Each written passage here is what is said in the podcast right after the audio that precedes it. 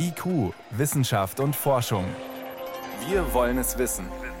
Ein Podcast von Bayern 2.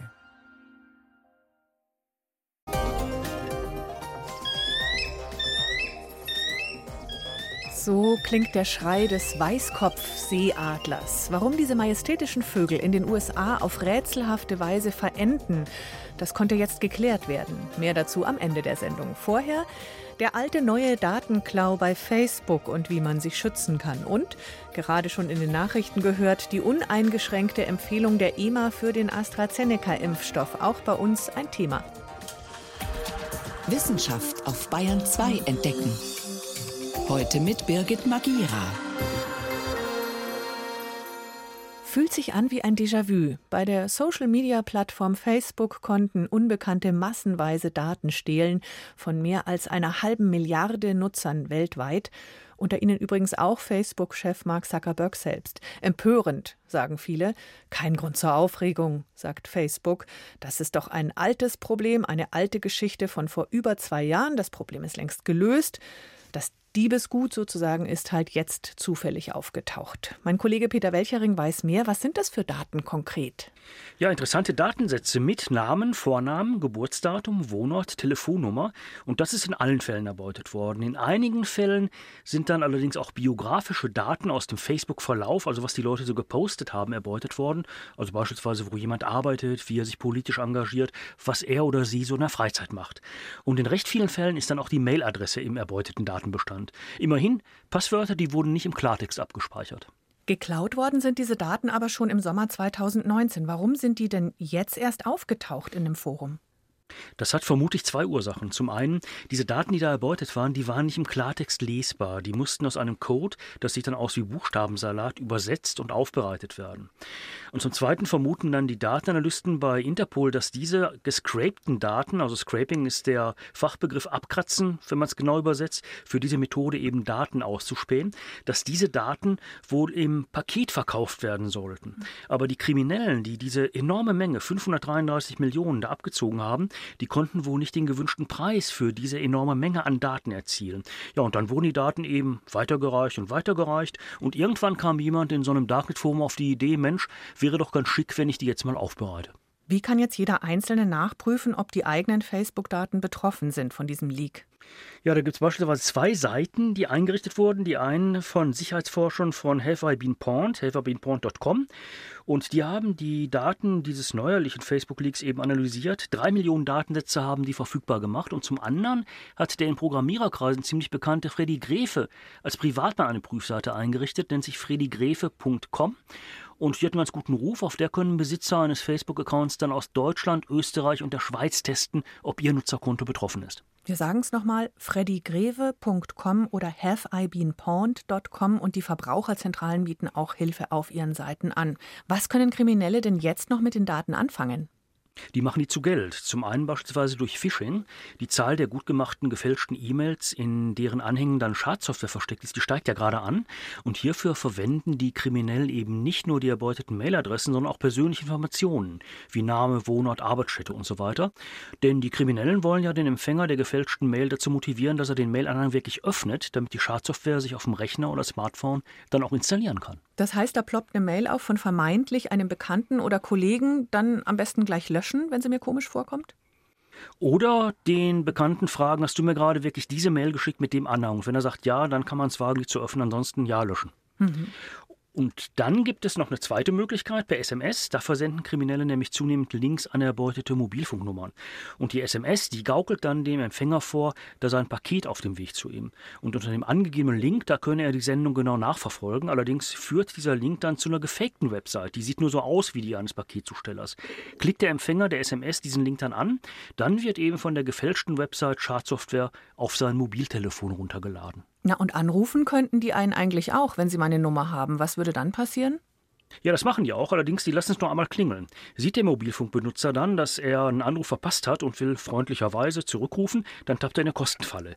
Denn diese Rückrufe, die landen dann bei einer sehr teuren Servicenummer. Also für den Anruf werden dann meistens so 10 oder 20 Euro fällig. Und die werden mit der nächsten Mobilfunkrechnung dann noch abgerechnet. Und die meisten Leute, die so reingelegt wurden, ja, die scheuen sich dann auch davor zurück, die Abrechnung ihres Mobilfunkproviders dann eben tatsächlich nicht anzuerkennen, dazu widersprechen. Ja, man schämt sich auch irgendwie ein bisschen. Also einem nicht bekannte Nummern einfach gar nicht zurückrufen, ignorieren. Das mit der SMS ist schon gemein, da könnte man drauf reinfallen.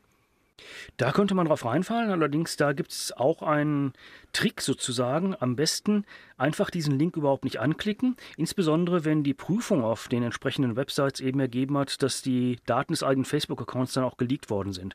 Und ansonsten sollte man immer mit den Online-Versandhändlern verabreden, die schicken einem eine Nummer für die Sendungsverfolgung und die prüft man dann auf den wirklich offiziellen Webseiten der Paketzusteller, also nicht über irgendeinen Link, der zugeschickt wurde. Es wird mit Sicherheit früher oder später wieder passieren, dass Daten abhanden kommen, geklaut werden. Was kann man selber tun mit seinem Account, dass man nicht zu den Betroffenen gehört, dass die Daten gar nicht erst gescraped werden? Wenig. Solche Leaks passieren immer wieder, weil die Betreiber dieser sozialen Plattformen sich einfach viel zu wenig kümmern. Und die Behörden, auch die Datenschützer, müssten da viel, viel härter zugreifen. Facebook ist das egal, die machen ihr Geld mit Werbung. Und da müssen wir dann einfach davon ausgehen, dann passieren solche Leaks auch, weil sich keiner drum kümmert. Mein Kollege Peter Welchering war das über den neuen alten Datenschutzskandal bei Facebook. Vielen Dank. Gerne.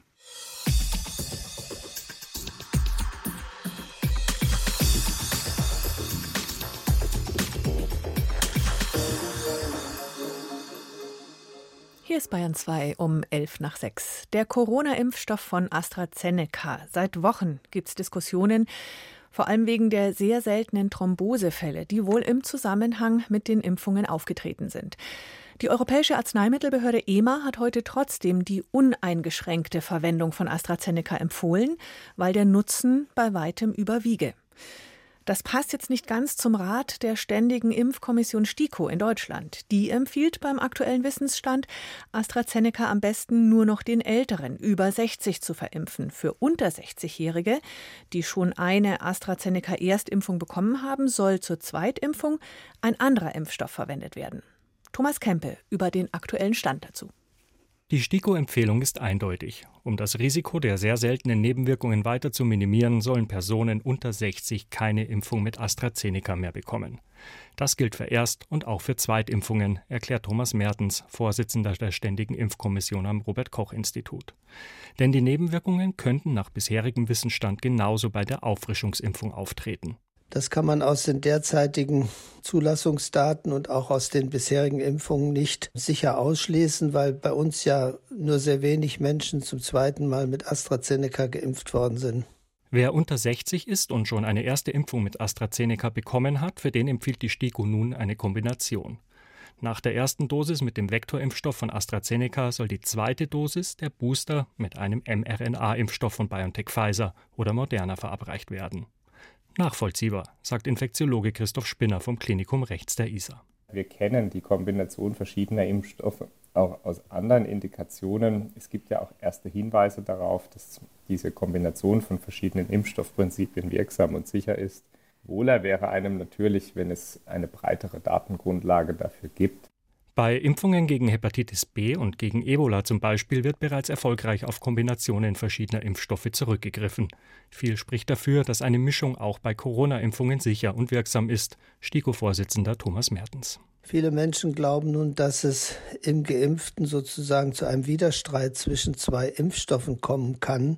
Das ist aber natürlich nicht der Fall, denn sowohl der mRNA-Impfstoff als auch der Vektorimpfstoff sind nach wenigen Tagen im Organismus des Geimpften abgebaut und was übrig bleibt, ist die Immunantwort gegen das Spike-Protein des SARS-CoV-2. Die Gefahr, die beiden Impfstoffe könnten gewissermaßen im direkten Zusammenwirken gefährlich werden, ist demnach also nicht gegeben. Wir glauben, dass es weder einen Hinweis noch eine immunologische Überlegung gibt, dass jetzt eine Auffrischung dieser Impfantwort mit dem alternativen mRNA-Impfstoff zu einem Problem führen könnte. Eine Risiko-Nutzen-Abwägung und in der momentanen Situation ein sinnvoller Weg, bekräftigt auch der Immunologe und ebenfalls Mitglied der STIKO Christian Bogdan aus Erlangen. Warten auf Daten zur Kombinationsimpfung wäre nicht verantwortbar. Die Entscheidung sei notwendig gewesen. An der Universität Oxford in Großbritannien läuft bereits seit Februar eine Studie zur Kombination von Vektor- und mRNA-Impfstoffen mit etwa 800 Probandinnen und Probanden. Gegenüber der BBC erklärte der Impfstoffexperte und Leiter der Studie Matthew Snape den Hintergrund. Im Rahmen der Studie untersuchen wir verschiedene Kombinationsmöglichkeiten und vergleichen sie mit dem Standardvorgehen, bei dem man den gleichen Impfstoff für die Erst- und die Zweitimpfung bekommt. Wir haben also verschiedene Impfpläne und schauen uns die jeweilige Antikörperantwort an, die Wirkung auf die T-Zellen und auch Nebenwirkungen und Impfreaktionen. Möglicherweise ist die Kombination von Vektor- und mRNA-Impfstoffen sogar besser als Erst- und Zweitimpfung mit nur einer Art Impfstoff, weil unser Körper so auf unterschiedlichen Wegen mit dem Coronavirus in Berührung kommt und ein Gewöhnungseffekt ausbleibt, könnte die Immunantwort stärker sein. Ergebnisse aus Studien mit Tieren weisen darauf hin. Ein Grund dafür, warum es sogar besser sein könnte, die Impfstoffe zu wechseln, ist, es sorgt dafür, dass sich die Immunantwort auf das Spike-Protein konzentriert und weniger auf den Transportmechanismus des Impfstoffs. Auch STIKO-Chef Mertens ist optimistisch. Das ist möglich, dass es sogar eine bessere Wirksamkeit gibt. Der Grund, dass das bisher nicht empfohlen wird, den Impfstoff bei der Grundimmunisierung zu wechseln, liegt eigentlich nicht darin, dass man große Sicherheitsbedenken hat, sondern dass es eben keine Studien darüber gibt, wie die Immunreaktion im Geimpften bei Wechsel des Impfstoffs sein wird. Mit ersten Ergebnissen der britischen Studie wird frühestens im Mai gerechnet.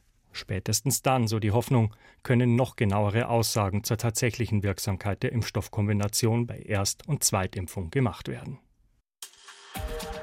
IQ, Wissenschaft und Forschung.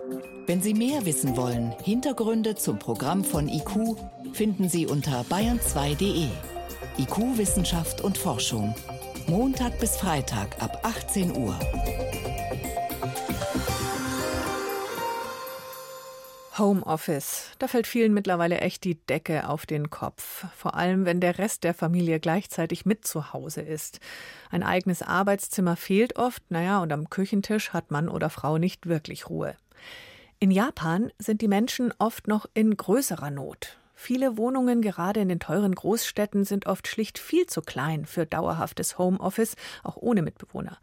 Was tun? Der Shinkansen ist nicht nur ein besonders schneller Zug, sondern wird gerade auch bürotauglich gemacht. Und eine Stadt hat sich mit einem japanischen Autovermieter zusammengetan und bietet das Homeoffice tageweise im Mietwagen an. Wie das in der Praxis so aussieht, erzählt Bayern 2 Reporterin Katrin Erdmann. Direkt am Wasser stehen auf einem Parkplatz in Hamamatsu, rund 200 Kilometer südwestlich von Tokio, ein halbes Dutzend Minivans. Alle haben die Heckklappe geöffnet. Die Rückbank ist runtergeklappt. Darauf sitzen zwei junge Frauen. Eine Tischplatte wurde montiert. Es könnte sogar noch eine Person zwischen ihnen sitzen. Es sei gar nicht so eng, erzählen die beiden im Fernsehsender SBS. Sie haben zwar dicke Jacken an, aber unten, ganz japanisch, die Schuhe ausgezogen und die Füße auf eine Kuscheldecke gestellt. Für dieses Pilotprojekt, das seit November vergangenen Jahres als Test läuft und ab nächstem Jahr regelhaft angeboten werden soll, hat sich die Stadt mit dem Autohersteller Suzuki zusammengetan. Man mietet zuerst das Auto, fährt zu dem Parkplatz und hat dann Strom und WLAN. Hiroshi Miyagi hat das Projekt geplant. Ich denke, wir wollen alle ab und an den Arbeitsort oder die Arbeitsumgebung verändern. Ein Auto als Büro in einem Set bringt Abwechslung. Und vielleicht inspiriert der Blick aufs Meer direkt hinter ihnen sie auch. Der Platz liegt wunderschön gelegen im Bentenjima Seaside Park. Der liegt in einer Bucht, die nur eine Meerenge vom Pazifik trennt. Das Autobüro kostet für einen halben Tag umgerechnet 12 Euro, für einen ganzen das Doppelte. In eine ähnliche Richtung geht das Projekt im japanischen Hochgeschwindigkeitszug Shinkansen. Bislang war Telefonieren nur im Gang erlaubt. Das ist nicht nur lästig, sondern auch nervig, weil die Verbindung oft abbricht. Noch bis Ende Januar bietet der Bahnbetreiber JR East deshalb jetzt kostenlos sozusagen einen Homeoffice-Zug an. Gen Nakamura arbeitet in der Abteilung, die sich um das Arbeitsumfeld kümmert. Die erwarten, dass die Nachfrage nach solchen Angeboten in Zukunft steigen wird, da die Arbeitsplätze immer dezentraler werden. Wir wollen daher unseren Passagieren ermöglichen, die Fahrtzeit optimal zum Arbeiten nutzen zu können. Dafür kann man sich bislang kostenlos einen Wi-Fi-Router ausleihen. Selbst wenn der Zug mit 300 Kilometern pro Stunde durch Japan fährt, soll die Internetverbindung stabil bleiben, verspricht das Unternehmen. Dieser Kunde nutzt das Angebot gern. Auf diese Art wird die Fahrzeit gleich zur Arbeitszeit. Das erleichtert vieles. Daneben hat sich der Bahnbetreiber JR East etwas bei den japanischen Toiletten abgeschaut. Dort kann man nämlich, damit man niemanden stört, fast überall per Knopfdruck ein Geräusch einstellen. Und genau das gibt es im Schnellzug Shinkansen auch. Der von Yamaha entwickelte Ton ist so konzipiert, dass niemand mithören kann, was andere gerade reden. Dazu wurden verschiedene Geräusche und Gespräche miteinander gemixt. Ich kann so auch von unterwegs an Online-Konferenzen teilnehmen. Dies ist eine gute Möglichkeit zu arbeiten, ohne andere Leute um mich herum zu stören. Das Testangebot kommt gut an. Allerdings ist die Frage, ob das auch dann noch so ist, wenn die Kunden dafür bezahlen müssen. Wie viel das sein wird, ist allerdings bisher nicht bekannt. Arbeiten im Zug, ach, jederzeit, aber Homeoffice im Auto, das müsste schon ein Parkplatz mit einer sehr schönen Aussicht sein und mit einem Toilettenhäuschen. Hier ist Bayern 2 um 20 nach 6. Bayern 2. Wissenschaft schnell erzählt. Das macht heute Helmut Nordwig und es geht zunächst um Spuren, die wir ständig hinterlassen. Und zwar nicht um die Hautschuppen oder Haare, die wir bekanntlich dauernd verlieren, sondern es geht um Erbgutspuren in der Luft. Auch die geben wir nämlich ständig ab über den Atem oder über Tröpfchen, in denen da hält sich ja auch Virenerbgut bekanntlich. Jetzt hat ein Team aus London mal die Luft aus einem Labor über spezielle Filter angesaugt und das war ein Raum, in dem Nacktmulle gehalten Ach, worden das sind. sind diese hässlichen, wurstartigen Tiere mit den langen Zähnen. Die nie das Tageslicht Ja, ja, erblicken, ja, genau. Im Filter hat man dann die DNA der Tiere gefunden, aber auch die von den Tierpflegerinnen und Tierpflegern. Ach. Ja, und am ehesten entdeckt man die DNA wohl bei Luft aus geschlossenen Räumen. Es könnte auch klappen in Höhlen von Vögeln oder in unterirdischen Bauten. Also da könnte man auch seltene Tiere damit aufspüren. Das ist eben genau spannend für die Ökologie, welche Tiere zum Beispiel leben in einer Baumhöhle. Und bei Ja. Menschen? Also ich stelle mir jetzt die Kripo vor. Könnte man auch Spuren von Menschen am Tatort oder so? Langfristig vielleicht schon mal. Ähm, auf jeden Fall kriegt man einen Hinweis darauf, welche Menschen sich wo aufgehalten haben. Mhm. Ob die mit einem Verbrechen was zu tun haben, müsste man dann natürlich noch separat feststellen. Klar ist, wir hinterlassen jedenfalls unsere ganz persönliche Erbgutwolke. Ein anderes Thema, Waldbrände, die machen die obere Atmosphärenschicht wärmer. Das zeigen jetzt chinesische Forscher anhand der großen Waldbrände in Australien um die Jahreswende 2019-20. Bei denen ist eine unvorstellbare Menge Rauch frei geworden, ungefähr eine Milliarde Kilogramm. Was ist das? Ruß, Feinstaub, einfach Materie, oder? Viel Ruß ist dabei, der absorbiert das Sonnenlicht, verschluckt es sozusagen. Dadurch wird er selber wärmer und steigt dann auf in mehr als 20 Kilometer Höhe. Und zum ersten Mal haben Forscher jetzt gezeigt, was der Rauch dort macht. Es ist, er ist nämlich auf der Südhalbkugel das ganze Jahr dort oben in dieser Höhe geblieben und er hat diese Atmosphärenschicht um ein bis zwei Grad wärmer gemacht. Ist Und also schon ein unten? erheblicher Effekt. Ja, unten auf der Erde? Am Boden, da wird es eher kühler, also vorausgesetzt, das Feuer ist mal gelöscht, wenn der Himmel immer noch leicht verdunkelt ist. Das heißt, die Temperatur insgesamt gerät für lange Zeit völlig durcheinander und das Hm. auf der ganzen Erdhalbkugel. Zum Schluss noch eine makabre Geschichte, die sich vor 14 Millionen Jahren ungefähr abgespielt hat. Und zwar dort, wo heute die Steiermark ist. Da war ein tropisches Meer zu der Zeit. Und deswegen findet man dort Fossilien von Meerestieren, zum Beispiel von einer Seekuh. Auf den Rippen eines dieser Fossilien hat man deutlich Bissspuren entdecken können. Oh, wer war's? Ja, das hat sich im Laufe der Präparation dann rausgestellt. Neben den Knochen sind lose Zähne aufgetaucht. Sieben Stück insgesamt und die passen auch noch genau auf diese Bissspuren. Das ist ein Hinweis auf einen Hai. Die verlieren nämlich manchmal Zähne, die wachsen danach bei denen. In dem Fall war es ein Tigerhai, fünf Meter lang. Naja, leider kann man jetzt nicht mehr feststellen, ob die Seekuh bei diesem Angriff ums Leben gekommen ist oder schon tot war, aber ich stelle mir schon vor, es war ein Riesenspektakel damals, ein gigantischer Hai, der sich an der nur ein, ein wenig kleineren Seekuh buchstäblich die Zähne ausgebissen hat. Vielen Dank, Helmut Nordwig, für die Kurzmeldungen aus der Wissenschaft.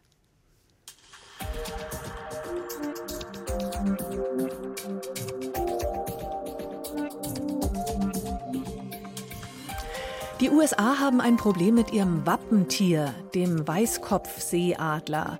In einzelnen Regionen sterben immer wieder Vögel aus bisher unerklärlichen Gründen. Seit mittlerweile 25 Jahren gibt es dieses rätselhafte Adlersterben in Nordamerika. Erst jetzt haben Forschende höchstwahrscheinlich die Todesursache gefunden. Und sie ist wohl menschengemacht. Thomas Sambol über eine Art Krimi mit einem sehr gut getarnten Täter, dem hartnäckige Detektive jetzt auf die Spur gekommen sind. Der Täter ist winzig klein, etwa zwei Milliarden Jahre alt und trägt einen unverdächtigen Tarnnamen. Davon sollte man sich aber auf keinen Fall täuschen lassen, erklärt der Pharmakologe Timo Niedermeyer von der Universität Halle-Wittenberg. Der Volksmund nennt sie eigentlich eher Blaualgen. Eigentlich sind es keine Algen, sondern Bakterien. Und eigentlich sind sie auch eher nicht blau, sondern grün. Insofern sagen wir eigentlich lieber Cyanobakterien. Diese Organismen haben eine sehr unangenehme Eigenschaft. Sie können Giftstoffe produzieren, die gefährlich für die Gesundheit sind. Schnell kam der Verdacht auf, dass sie auch als Vogelkiller in den USA in Frage kommen könnten. Timo Niedermeyer kennt sich mit den potenziellen Tätern besonders gut aus und wurde so Teil des Ermittlerteams. Bei der Obduktion der Opfer stellte sich heraus, dass alle an einer schweren Krankheit litten. Es bilden sich quasi Löcher in den Nervenbahnen in der weißen Substanz im Gehirn und im Rückenmark und es ist eine Krankheit, die vor ungefähr 25, 26 Jahren das erste Mal bei Vögeln beobachtet wurde. Jetzt wurde aber auch gefunden, dass andere Tiere wie Fische, Schildkröten, Reptilien betroffen sein können, aber dann halt auch Raubvögel, die diese Wasservögel oder Fische oder Schnecken fressen. In Europa ist diese kurz VM genannte Krankheit noch nicht aufgetreten.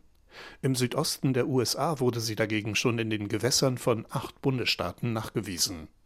Der Weißkopfseeadler ist ihr prominentestes Opfer.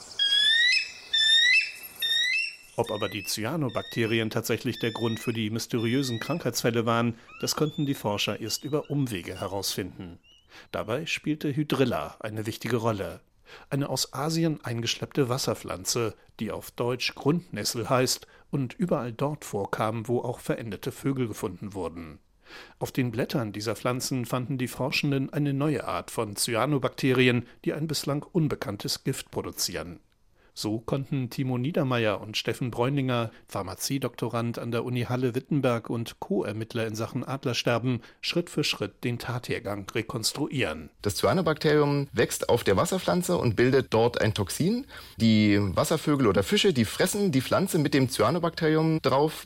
Und wenn diese Wasservögel dann von Raubvögeln wiederum gefressen werden, dann können diese Raubvögel eben auch die Krankheit bekommen. Und das war schon nochmal eine Besonderheit, dass eben dieses Toxin anscheinend die Fähigkeit besitzt, um durch die Nahrungskette zu wandern. Die Spurensicherung im Labor lieferte auch Hinweise, dass bei diesem ganzen Vorgang womöglich auch der Mensch seine Finger im Spiel hat. Die Wissenschaftler der Uni Halle-Wittenberg stellten fest, dass das neuartige Bakteriengift auch Spuren von Brom enthielt, sogenannte Bromide. Steffen Bräuninger vermutet, dass diese Salze bei der Bildung der Giftstoffe eine wichtige Rolle spielen. Möglicherweise stammen sie aus Unkrautvernichtungsmitteln, mit denen die Ausbreitung der invasiven Hydrilla-Wasserpflanzen verhindert werden soll. Timo Niedermeyer. Und eins dieser Herbizide zum Beispiel enthält Bromid. Und dadurch könnte es halt sein, dass zusätzlich Bromid in diese Gewässer eingetragen wird und unabsichtlich dadurch dann das Cyanobakterium erst zur Bildung dieses Toxins angeregt wird. Vielleicht spielen aber auch die Abwässer aus den Kohlekraftwerken eine Rolle, in denen bromidhaltige Lösungen eingesetzt werden. Unklar ist auch noch, ob das neuartige Gift der Cyanobakterien auch für Säugetiere und damit auch für den Menschen gefährlich werden kann. Was also tun, um auf Nummer sicher zu gehen? Es gibt im Grunde zwei Möglichkeiten. Entweder wir entfernen den Mörder, das heißt, wir versuchen das Cyanobakterium irgendwie aus den Gewässern zu entfernen, oder wir nehmen ihm die Tatwaffe, also wir hindern es daran, das Toxin zu produzieren. Beide Strategien werden im Moment intensiv erforscht. Gerade geht es dem Weißkopfseeadler zwar ganz gut, der Bestand hat sich durch umfangreiche Schutzmaßnahmen erholt. Trotzdem lauert mit den jetzt entdeckten giftigen Cyanobakterien eine tödliche Gefahr in den Gewässern, die das gesamte Ökosystem bedroht und am Ende vielleicht auch den Menschen. Eine Lösung für das Problem ist aber noch nicht in Sicht. Ein Herbizid, das einem Bakterium die Zutat liefert für dessen Giftcocktail. Thomas Sambol war das über das jetzt nicht mehr rätselhafte Sterben der Weißkopfseeadler. Wir sind am Ende von IQ Wissenschaft und Forschung. Am Mikrofon war Birgit Magira.